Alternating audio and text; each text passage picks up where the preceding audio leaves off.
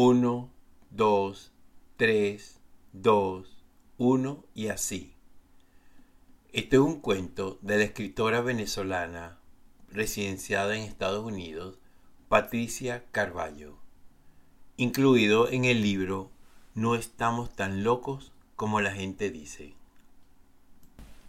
Beatriz Arroyo comenzó a contar escalones un día a finales de noviembre, cuando los circuitos eléctricos del edificio donde funcionaba la empresa para la que trabajaba como recepcionista estallaron por una sobrecarga. Para mitigar un poco la flojera y lo arduo de subir 17 pisos, se terció la lonchera al hombro y acometió con bríos el ascenso. En el primer tramo, de la planta baja al primer piso, contó 13 escalones. En el segundo tramo contó 12. Así que, habiendo comenzado a subir con el pie derecho, llegó al descanso con ese mismo. Pero en el segundo tramo llegó arriba con el izquierdo, lo que le obligó a iniciar el trayecto del primer al segundo piso con el pie izquierdo. Y así lo hizo sucesivamente hasta llegar a su oficina. Se sintió algo extraña, no por el cansancio, sino por ese decimotercer escalón que le movió algo en el interior y la dejó como desbalanceada, asimétrica. Al restablecerse el servicio eléctrico, Beatriz tomó el ascensor, bajó hasta la planta baja e inició nuevamente la subida por las escaleras. Pero esta vez comenzó el ascenso con el pie izquierdo.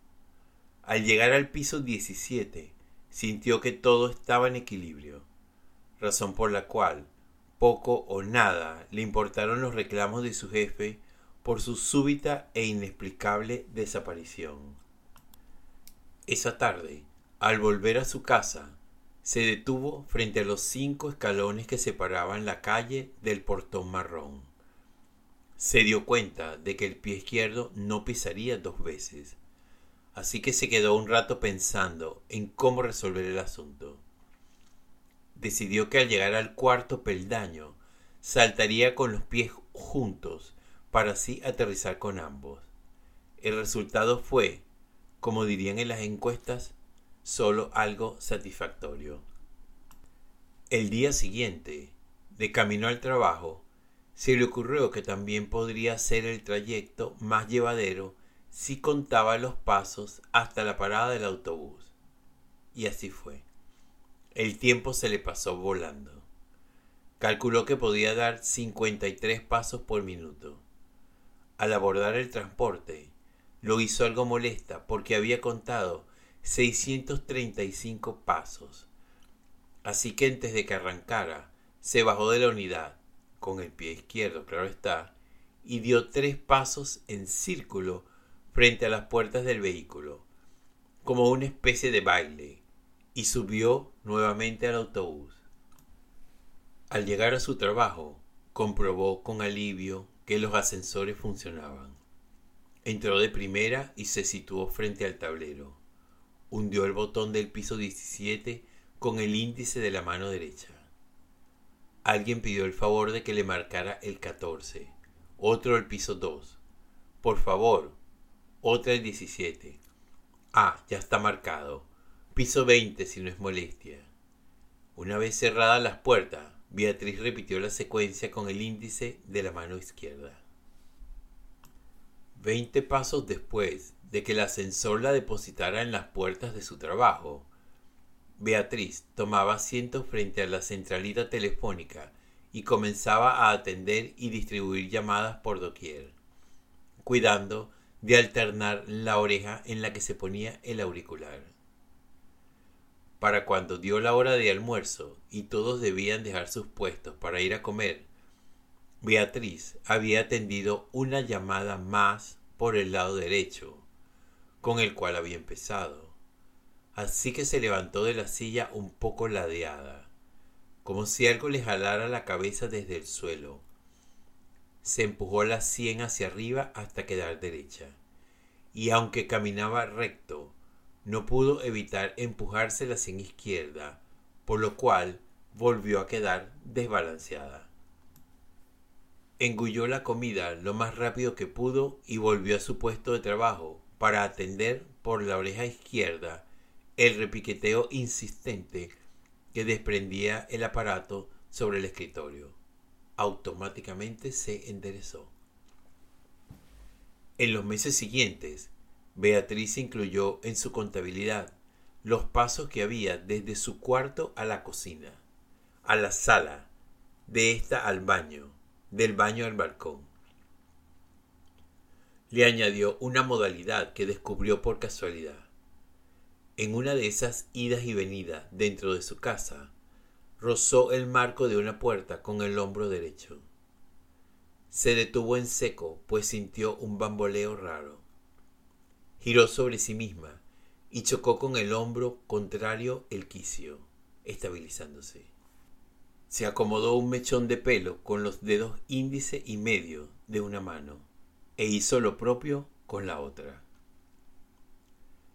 A partir de ese momento, todos sus movimientos lo fue haciendo como un espejo. Si se rascaba un talón, pues también el otro. Aunque no le picara, decía adiós con ambas manos a la vez, moviéndolas ciento un veces porque era un guarismo simétrico. Algunas personas esperaban hasta que dejaba de saludar. Otras respondían de la misma manera hasta que se daban cuenta de que estaban haciendo algo extraño.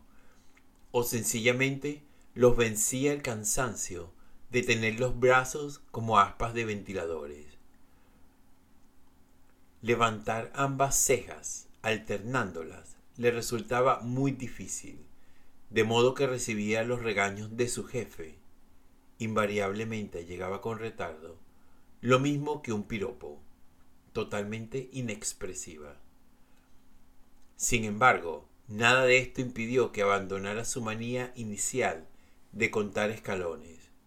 Eso sí, el asunto se le complicó un poco, porque si llegaba a coincidir con alguien en alguna escalera, debía agregar a la cuenta de los escalones la agitación de las manos con el agravante de que si por alguna razón tocaba la baranda o la pared, no podía proseguir si no tocaba el mismo sitio con la mano contraria.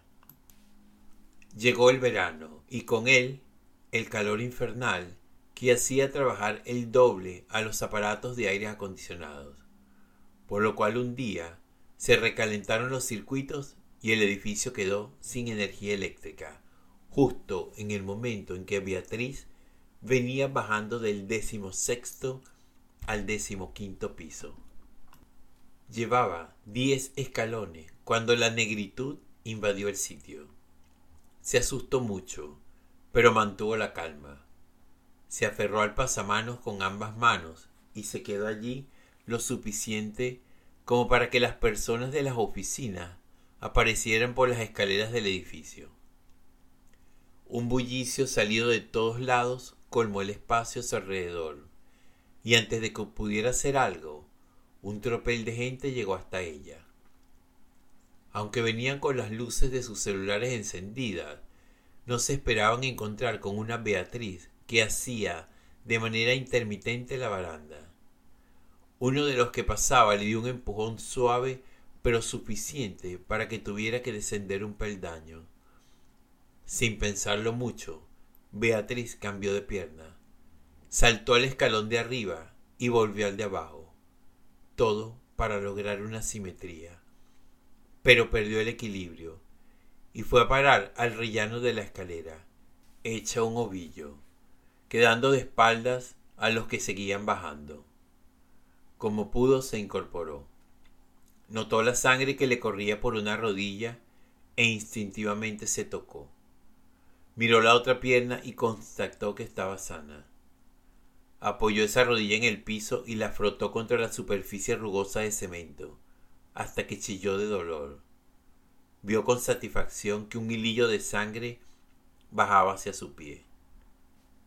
Se levantó y a contracorriente y dando codazos, trató de volver hasta el escalón número 10 para retomar la cuenta desde allí Cada vez que lo alcanzaba, uno de los caminantes la forzaba a bajar hasta el escalón 11, o subir al 12, o bajar de nuevo hasta el descanso, lo que lo obligaba a desandar el último conforme al último patrón andado, para luego insistir en subir hasta el bendito escalón número 10.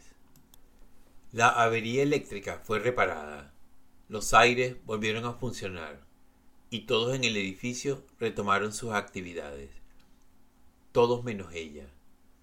Cuando volvió la luz, vio interrumpida la secuencia que estaba siguiendo. Olvidó de súbito con cuál pie había comenzado a subir, y no sabía si la baranda la había tocado una o dos veces, o serían tres. Beatriz Arroyo no volvió al trabajo, se quedó allí, en el descanso de la escalera, entre el decimosexto y decimoquinto piso haciendo dibujos simétricos en sus rodillas ensangrentadas e intentando recordar la secuencia de sus pasos, hasta que unos hombres con trajes blancos la montaron en una camilla y se la llevaron dando trompicones escalera abajo. Donde está ahora, no ha logrado acordarse cuántas veces tenía que tocar la baranda para proseguir su camino. De vez en cuando, como por costumbre, se para frente a la ventana que da a la calle y saluda a nadie ciento un veces con ambas manos. Pierde la cuenta y vuelve a empezar.